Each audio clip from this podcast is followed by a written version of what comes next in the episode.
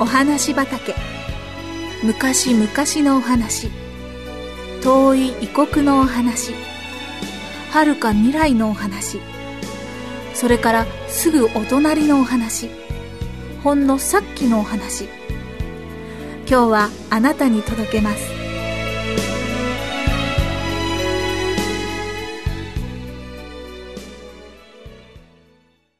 東大の子供たち。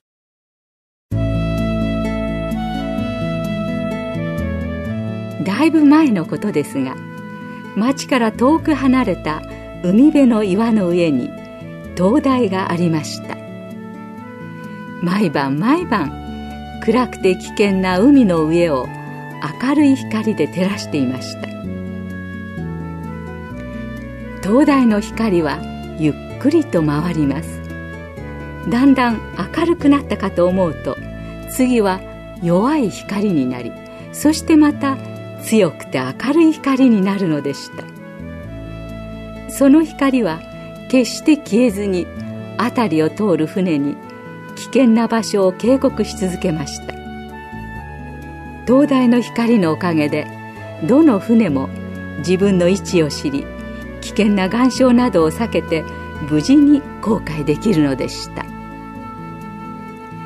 夏でも冬でも灯台の光は輝き続けます。静かな星の夜はもちろん吹き荒れる嵐の夜も消えることはありません。暗い夜にはより明るく輝き恐ろしい嵐の夜には渓谷の光は一層ありがたく感じられるのでした。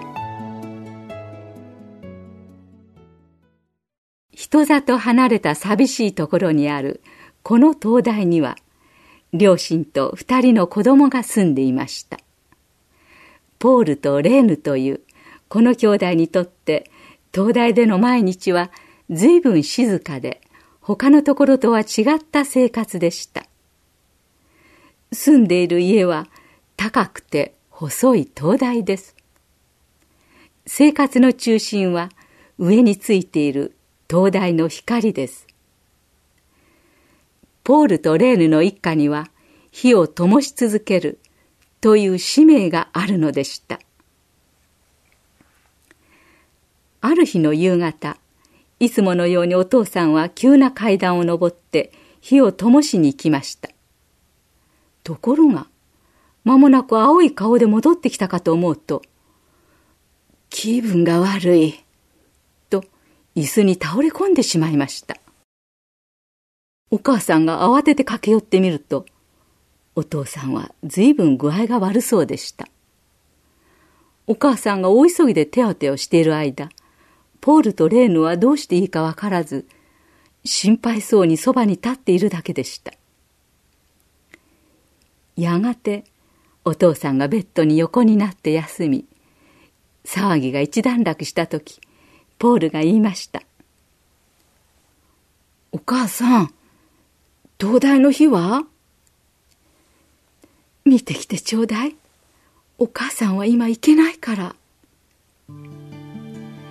ポールとレーヌはそっと部屋を出て暗くて寒い階段を上っていきました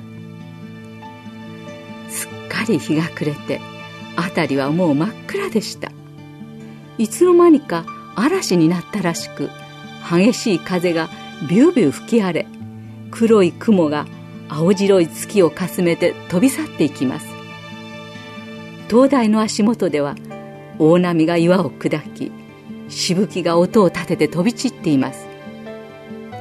海は恐ろしいほど荒れ狂っていました。灯台の火は灯ってはいましたがどこかおかしいのです。海は全部真っ暗で光線は陸の方を照らしているではありませんか。レーヌ火が動かないよ。これじゃ船から見えないよ。どうしよう。機械を動かせないの？やってみよう。ポールはお父さんが機械を動かしているところを何度も見ていたので自分でもできると思いました。ところがどうも変です。動きません。台が壊れている。ポールにはとても直せません。どうするの？レーヌはおろおろしています。手回しハンドルがあるよ。ポールが言いました。でもお兄ちゃん一人じゃ動かせないでしょ？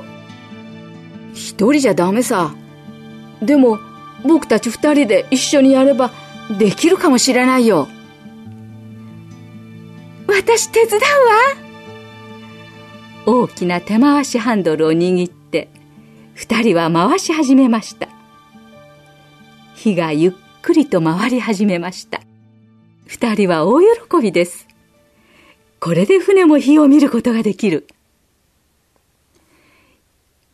何時間も何時間もポールとレーヌは一生懸命重いハンドルを回し続けました。腕はくたびれ手には豆ができ皮がむけました。1分がまるで1時間のように1時間がまるで1日のように感じられました。二人はすっかり疲れ切ってそれでも泣きながらハンドルを回し続けました。外では激しい嵐が猛威を振るっています。下の部屋ではお父さんの病気がひどくてお母さんが一生懸命看病しています。子供たちはハンドルを回して回して回し続けたのです。疲れ切って腕が上がらないほどでしたが二人は回し続けました。とうとう東の空がかすかに白んできました。ああやっと二人の仕事は終わったのです。嵐の吹き荒れたその夜近くを通った船の船長たちは灯台の光をどんなにありがたく思ったことでしょう。でもその灯台の中で2人の子供たちが歯を食いしばってハンドルを回していたことは誰も知りませんでした。その夜近くを通った何隻もの船が無事に後悔できたのは病気のお父さんに代わって必死で自分たちの責任を果たした2人の小さな勇者たちのおかげだったのです。